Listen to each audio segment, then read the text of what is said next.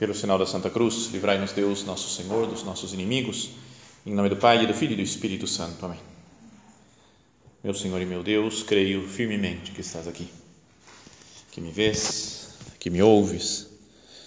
Adoro-te com profunda reverência. Peço-te perdão dos meus pecados e graça para fazer com fruto este tempo de oração. Minha Mãe Imaculada, São José, meu Pai e Senhor, meu anjo da guarda, intercedei por mim.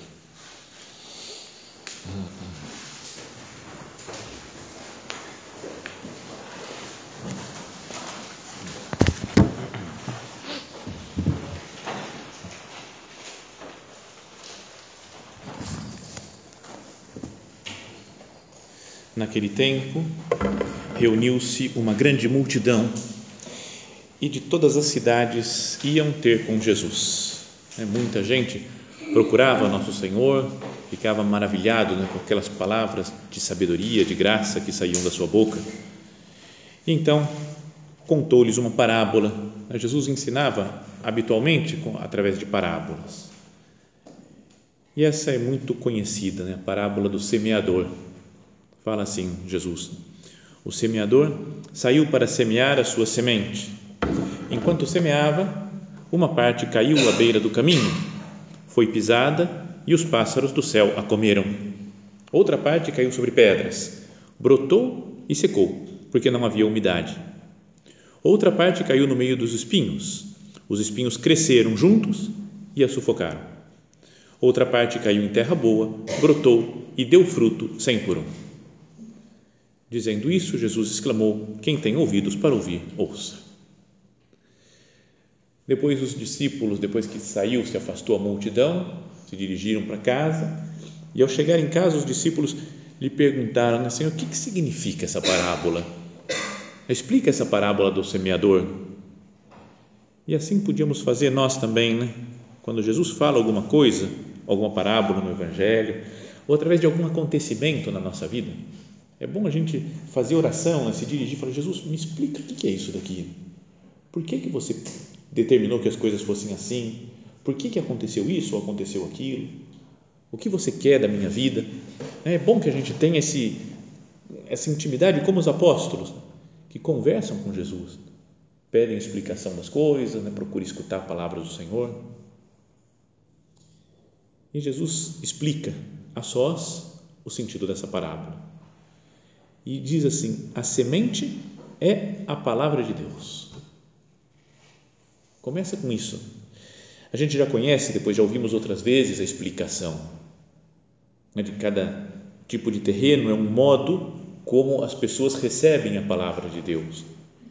Vamos imaginar isso então, né? pensar agora para a nossa meditação. A semente é a palavra de Deus, que é tanto a palavra escrita, né, que está nas Sagradas Escrituras, que toca nas pessoas, cada uma de uma maneira diferente Podíamos pensar em a doutrina que a igreja ensina, né, que a tradição foi nos transmitindo e que se transformou né, na doutrina católica, mas, sobretudo, que a palavra é o próprio Cristo. No começo do Evangelho de São João, diz: no princípio era o Verbo, né, ou era a palavra. E a palavra se fez carne, vai falar no versículo 14, lá do primeiro capítulo de João, a palavra se fez carne e veio habitar entre nós. E a partir daí começa a falar de de nosso Senhor Jesus Cristo. Cristo é a palavra de Deus. No início, não é textual isso daqui, mas no início da carta aos Hebreus, também diz assim, né? Tendo Deus falado no princípio aos nossos pais, através dos profetas, né? foi a antiguidade, todo o Antigo Testamento, fala assim: agora, finalmente, nos falou pelo seu Filho. Cristo é a palavra eterna, a palavra definitiva do Pai e é a palavra que se dirige a nós na oração também. Então, queria que nós meditássemos sobre a oração agora, nessa meditação do Retiro. Como que eu acolho a palavra de Deus? Que continuamente Deus fica nos falando, através do seu Filho, através das orações que nós fazemos, através da leitura meditada da palavra de Deus, né, da Sagrada Escritura. Vamos ver cada um desses tipos de terreno para ver se nós não, para ver com qual que nós nos identificamos mais. A semente é a palavra de Deus. Aí Jesus fala: os que estão à beira do caminho, né, aquela semente que cai na beira do caminho antes de ser semeada, caiu. Os que estão à beira do caminho são aqueles que ouviram, mas depois vem o diabo e tira a palavra do coração deles, para que não acreditem e não se salvem. É a pessoa que praticamente nem escuta a palavra de Deus. É, o demônio está empenhado em que a pessoa não escute, para que não tenha fruto nenhum a palavra de Deus na alma de alguns. Então eu não escuto a palavra de Deus, no sentido de que eu não faço oração. A pessoa que passa o dia inteiro sem fazer oração, sem rezar, sem se dirigir a Deus, é como esse terreno no meio do caminho que não, não brota minimamente a, a semente não é a pessoa que fica continuamente distraída nas suas orações, que não, não se importa em distrair, em dormir, não, não se importa com a oração, com a conversa com Deus. Quanto tempo faz que eu procuro estar perto de Deus e como que tem produzido fruto em minha palavra sua? Lembro de um dia uma coisa que ficou muito marcada, foi que há muitos anos atrás quando eu morava em São Paulo, ainda eu atendia os seminaristas lá do seminário propedêutico de São Paulo, né? os, os iniciantes que estavam começando primeiro ano de seminário.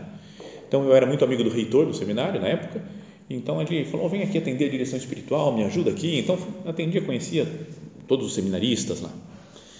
E acho que era toda segunda-feira que eu ia. Um dia cheguei na segunda-feira e falei: hoje não vai dar para você atender, não, porque está vindo o bispo aí era o Dom Cláudio na época, falou: ele vem aqui, vai ter uma reunião com os seminaristas, mas fica aí para a reunião para você. E chegou Dom Cláudio e fiquei muito impressionado né, com as coisas que ele foi falando, porque sem papel, sem nada, ele sentou e começou a falar: o seminarista tem que conhecer Jesus. Vocês estão aqui no seminário para ter um encontro com Cristo. Se não encontrar com Cristo, vocês estão perdendo tempo vocês têm que encontrar Jesus. E foi assim, repetindo isso, mas sem cansar, durante uma hora mais ou menos. Era a mesma ideia, mas ficou muito marcado. Assim, eu estou aqui para receber a palavra, né? Cristo que vem a mim. E se eu passo anos e anos no seminário, ou nós, cada um de nós, anos e anos da nossa vida, sem receber Jesus, será que eu não estou sendo como essa, esse terreno duro né, do caminho? Que cai a semente, mas vem um demônio nas aves do céu e come logo a semente.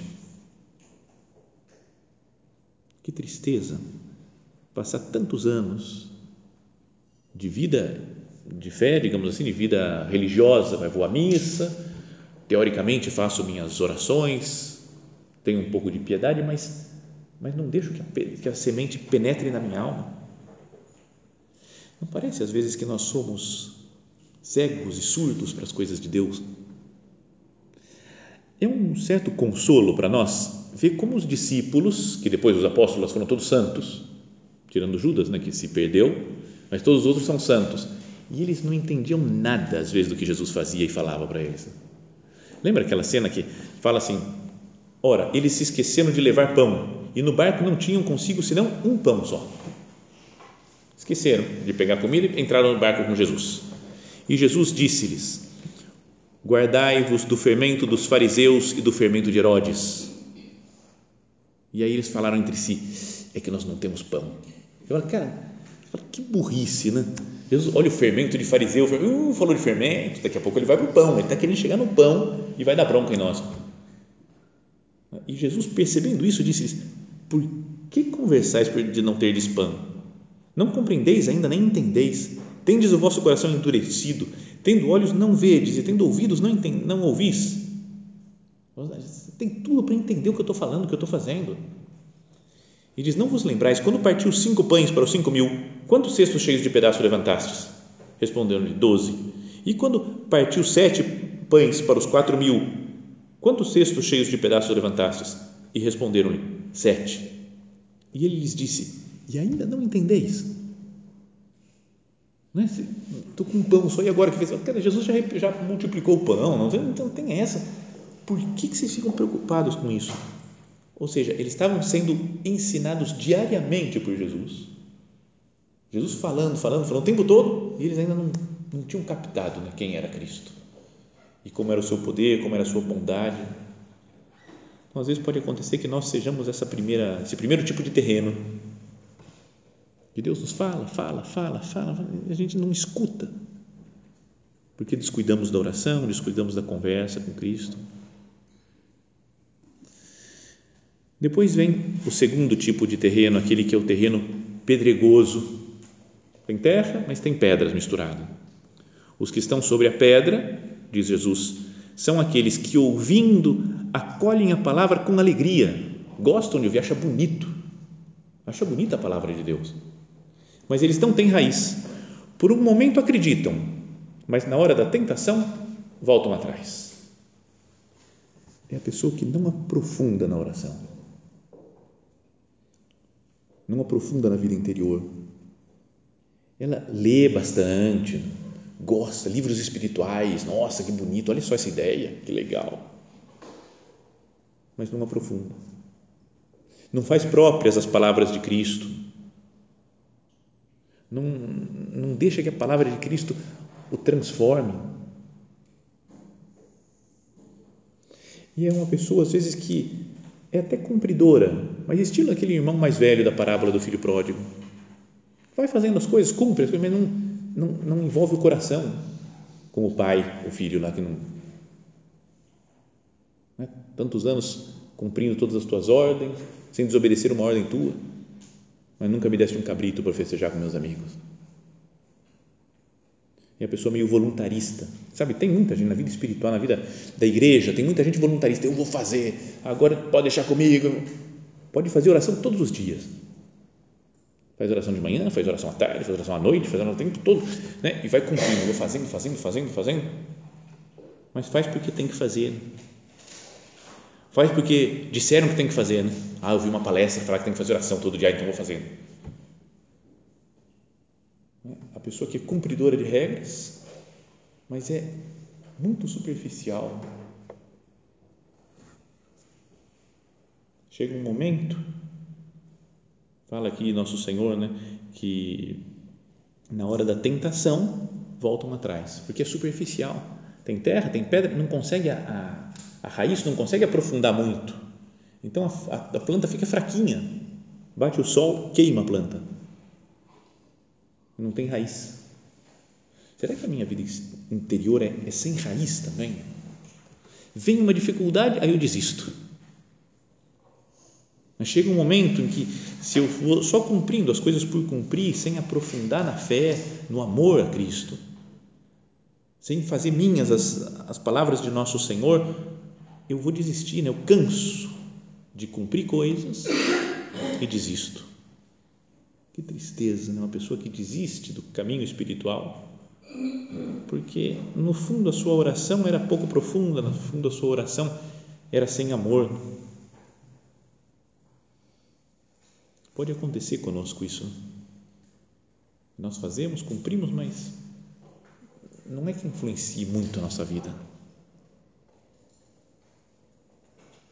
Esses são aqueles que caíram no terreno pedregoso. Depois tem o terceiro tipo de terreno. As sementes que caíram entre os espinhos são os que ouvem, mas com o passar do tempo são sufocados pelas preocupações, pela riqueza, e pelos prazeres da vida e não chegam a amadurecer. Então, podíamos pensar: o terreno é bom, a árvore está crescendo, a planta está crescendo bem, viçosa, mas por perto tem espinhos que crescem junto e vão sufocando a, a, a planta. Podíamos pensar né, na, com relação à oração, é que é gente com vida interior, né, que conhece a Deus, que aprofunda, mas que numa determinada época começa a se preocupar mais com outras coisas. Com as coisas de trabalho, né? a pessoa fica viciada no trabalho, trabalho, trabalho, trabalho, trabalho, e a vida espiritual fica meio sufocada, vai ficando esmagada no meio de tanta preocupação de trabalho. Ou Jesus fala pela riqueza, a pessoa que vai se apegando a coisas, né? começa a ganhar dinheiro, opa, ganho um salário melhor, vou crescendo, vou melhorando, aí vou me encantando com aquela coisa de ter mais dinheiro, ter mais posses, mais bens materiais. Ou as preocupações, um problema familiar, qualquer que seja. eu não me apoio na oração, porque eu fico só resolvendo aquilo, tentando resolver esse problema sem rezar, e o problema vai sufocando, não dá para rezar porque eu estou com esse problema. Ou os prazeres da vida, a gente descobriu alguma coisa que nos dá muito prazer,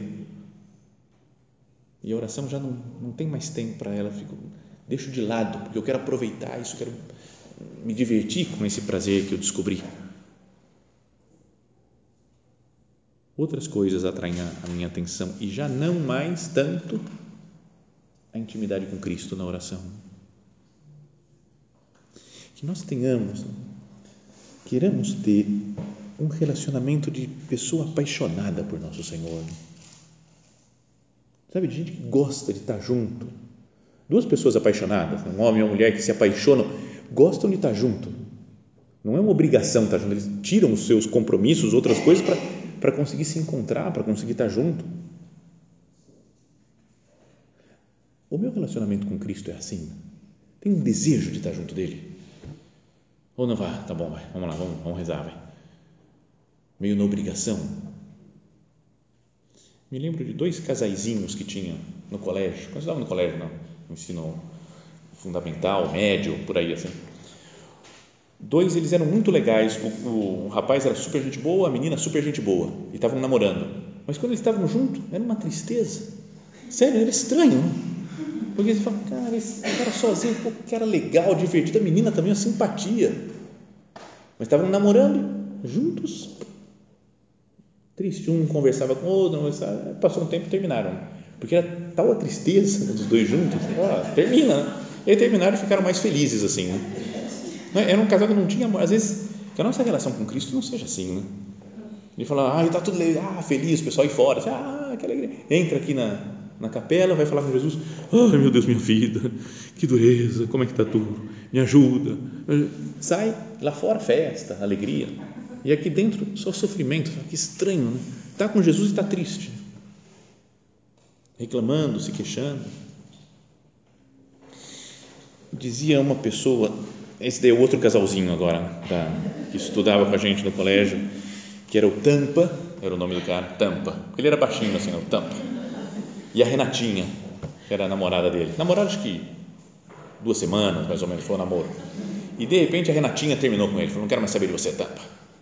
No dia se terminou, no fim de semana, na segunda-feira a gente chegou no colégio e num muro enorme na frente do colégio estava escrito Renatinha, eu sempre te amarei, assinado Tampa é romântico, né? Pelo menos a menina chega para estudar e vê aquele uh, gigante, o colégio inteiro falando dela porque o cara declarou o amor na frente de todo mundo. Dizia uma pessoa numa palestra que nós temos que ser pichadores dos muros da vida espiritual. É meio brega, né? Falar um negócio desse, mas não, mas é mais legal ter um amor assim por Deus, né? Sabe, um amor apaixonado. Eu falei, eu amo a Deus, eu dou minha vida por Ele, eu quero fazer as coisas por Cristo. Eu, como é que as outras coisas, será que estão tirando o meu amor? Esses espinhos vão crescendo e vão me sufocando? Vai sufocando a minha vida espiritual, sufocando o amor a Deus? Meu Deus, como que anda o meu amor? É importante pensar nisso, né? É por amor a minha vida. Na oração que eu faço cada dia, eu faço oração por amor mesmo que eu não sinta, né? não estou muito afim, mas não, é por, por, obrigação que eu faço, é porque eu preciso estar junto com Deus. Em uma meditação do São José Maria, como essa, assim, uma meditação dirigida a pessoas da obra, ele falava assim: ó, medita por tua conta, meu filho, por que estás com Cristo no Opus Dei? Ele fala: desde quando sentiste a atração de Jesus Cristo? Desde quando que eu senti a atração de Jesus Cristo? Que cada um de nós pense. Agora converse com o Senhor. Jesus, como é que foi a minha história? Como que eu te conheci, Jesus? Como que eu comecei a te amar? Quando que eu percebi o seu amor por mim? Desde quando sentiste atração por Jesus de Jesus Cristo? Como soubeste corresponder? Desde o princípio até agora. Ele falava. Como que eu correspondo? Desde comecei a viver com Cristo Continua apaixonado ou virou um amor meio rotineiro, meio cansado? Que empenho colocas da tua parte para que essa intimidade com Cristo não se perca e para que os teus irmãos não a percam também? Em que pensas desde que tens todos esses compromissos? Em que pensas? No que eu penso no dia a dia? Em ti ou na glória de Deus? Em ti ou nos outros? Em ti, nas tuas coisas, nas tuas ninharias, nas tuas misérias, nos teus detalhes de soberba, nas tuas coisas de sensualidade? Em que pensas habitualmente? O que, que eu penso? Eu tenho uma vida que é uma vida de amor a Cristo. E a minha oração não é só para cumprir, é porque eu amo e eu preciso estar junto de Jesus e quero estar junto de Jesus. Nós tomemos cuidado com esses espinhos que vão crescendo ao nosso redor. Um espinho de preocupações com coisas que são passageiras, mesmo que sejam coisas importantes, mas que são menos importantes do que Deus. Em que pensas? Penso em Deus ou penso nas minhas preocupações? Penso em Deus ou penso na riqueza? Penso em Deus ou penso nesse outro espinho que são os prazeres? A que caiu entre espinhos são os que ouvem, ouvem, mas com o passar do tempo são sufocados pela, pelas preocupações, pela riqueza e pelos prazeres da vida e não chegam a amadurecer. Que pena, né? Uma pessoa que ouviu a palavra de Deus e por outras razões, por outras preocupações, não deixa que amadureçam os frutos da sua vida espiritual.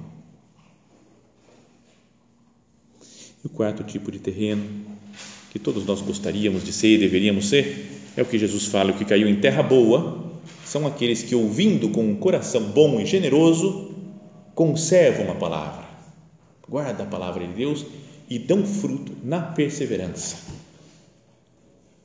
Pessoa que dá fruto, que transmite a palavra de Deus para os outros, que deixa que a palavra transforme a sua vida. Se a terra boa em que a palavra de Deus dá fruto. A oração em mim dá fruto ou não dá? Quando eu faço oração eu saio transformado, saio mudado da oração ou fico tudo a mesma coisa? Uma pessoa que está chateada, por exemplo, vai fazer oração, passa uma hora rezando e termina a sua oração e continua chateado. Fala, não, não deveria ter alguma mudança? Ou estou pensando em fazer uma coisa, estou decidido, quase venho aqui, converso com Cristo e falo, não, acho que Deus quer que eu faça outra coisa, não é para fazer isso não. E muda de ideia, porque conversou com o nosso Senhor a palavra de Deus dá fruto em mim.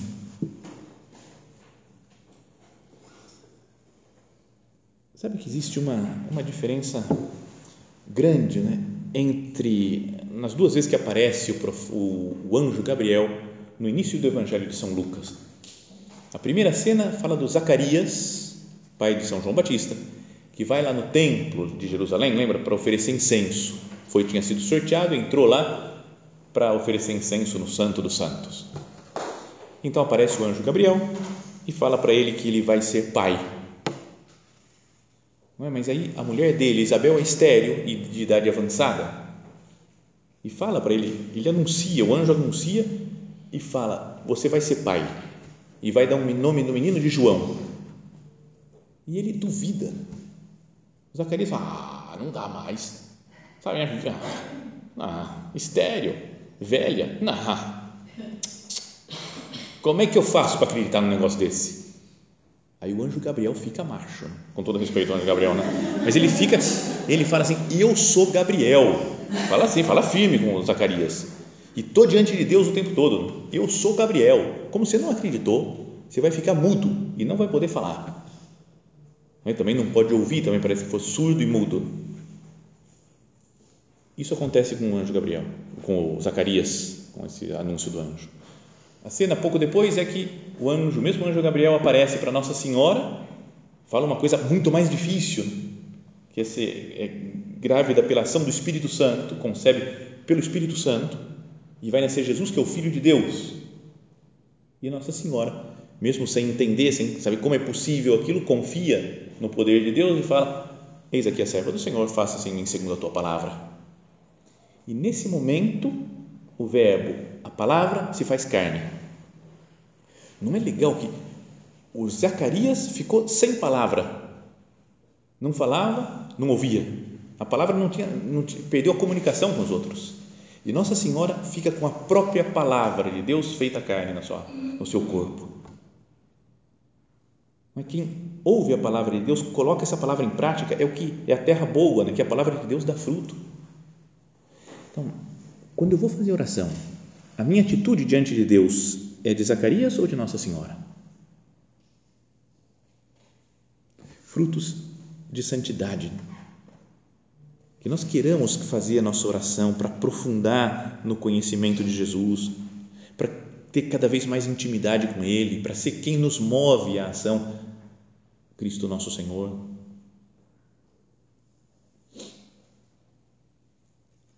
Tem um ponto de caminho em que São José Maria fala: alma de apóstolo, esta intimidade de Jesus contigo, tão junto dele, tantos anos, não te diz nada. Tantos anos né, seguindo Cristo, procurando ouvir a palavra de Deus, não, não me diz nada, não diz que eu deveria me deixar tocar mais pela palavra de Deus, não diz que eu deveria me transformar mais. E essa palavra deve ser se dá fruto em mim na oração, se a minha oração é bem feita, eu ganho tanto amor por Cristo que eu não consigo ficar sem falar dele. E começo a contar dele para as outras pessoas. E transmito a palavra, a palavra vai dando fruto. Como Nossa Senhora que dá à luz Cristo, deu à luz a palavra, que nós também deixemos que a palavra se transforme, transforme em nós, dê fruto e nós damos à luz a essa palavra depois. Pregando o Evangelho, pregando a palavra para as outras pessoas é o apostolado, a evangelização deve brotar daí de uma vida interior profunda, de uma intimidade com Cristo. Também outro ponto de caminho, São José Maria fala, é preciso que sejas homem de Deus, homem de vida interior, homem de oração e sacrifício. O teu apostolado deve ser uma superabundância da tua vida para dentro. O apostolado não é algo exterior só que eu vou falando, é que eu estou tão preenchido por Cristo. A palavra de Deus deu tanto fruto em mim, me transformou tanto, que agora eu saio pregando e falando de nosso Senhor. Jesus, que a tua palavra dê fruto na minha, na minha alma. Ao ouvir essa, essa parábola de Jesus, que fala dos quatro tipos de terreno, diria que, se a gente pensa, né, qual tipo de terreno que eu sou, posso arriscar dizer que 100% de nós nos colocamos no segundo ou no terceiro tipo de terreno. Porque no primeiro, a pessoa nem ouve a palavra e diz, não, alguma coisa eu ouço. Né? Afinal de contas, estou aqui fazendo retiro, né? tô, eu dou, dou importância para a palavra de Deus. Então, o primeiro nível, o primeiro terreno não sou, estou fora. Mas o último também ninguém se coloca, fala, eu sou a pessoa que deu fruto, eu sou santo. Aqui é santidade, apostolado na veia. Também não é, né? você fala, não, tem que melhorar muito, não dá. Né? A gente sempre fica naquele negócio de o terreno pedregoso, fala, eu sou meio superficial na minha vida espiritual, não aprofundo muito, ou eu até aprofundo, mas me deixo levar pelas outras preocupações da vida e fica sufocada a oração em mim. Então, todos nós nos colocamos, imagino, no segundo ou terceiro tipo de terreno. Mas, se nós restringirmos um pouco a nossa observação da vida pessoal, da nossa vida, se a gente pensa em um dia só, ou nesse retiro só, a gente pode ser qualquer um dos quatro tipos. Em um dia eu posso desprezar totalmente a palavra de Deus. Eu não rezei nada, fiquei na minha zero de oração. Ou esse dia sim a oração fiz bem feita, tirei um propósito, falei de Deus para minha amiga, transformei o mundo, falei, hoje sim. No outro dia a gente já cai, não sei o que, mas se a gente restringe para um dia só, a gente pode ser qualquer um desses quatro tipos de terreno. Que nós queiramos, né, e peçamos assim a Nossa Senhora, como ela que deu fruto, né, o Verbo, a palavra se fez carne nela e depois ela deu à luz essa palavra, levou a palavra para o mundo. Que Nossa Senhora nos ajude a ser como esse quarto tipo de terreno. Minha mãe, eu quero que a palavra do seu filho me transforme, me mude e que eu possa transformar o mundo, né, transformar as outras pessoas por essa palavra. Minha mãe me ensina a ser uma pessoa de oração Ser uma pessoa que reza, uma pessoa que escuta a palavra de Deus, que consegue que a sua oração seja diálogo com Deus, não só repetição mecânica de algumas orações vocais, mas uma oração de, de, do coração, né? de conversar com Cristo, de ouvir a Sua palavra, de meditar nas coisas que Ele tem para me dizer, de deixar que a palavra dê fruto na minha vida e na vida das pessoas que me cercam. Que Nossa Senhora nos ajude né, nesse caminho de identificação com Cristo. Deve ser um caminho de amor a Cristo. Pessoa apaixonada que não quer perder uma palavra da pessoa que ama. Tudo que Cristo fala, tudo que Ele nos diz, nós queremos guardar no coração, como fez Maria Santíssima. Guardava as coisas meditando no seu coração e depois coloquemos em prática com a graça de Deus.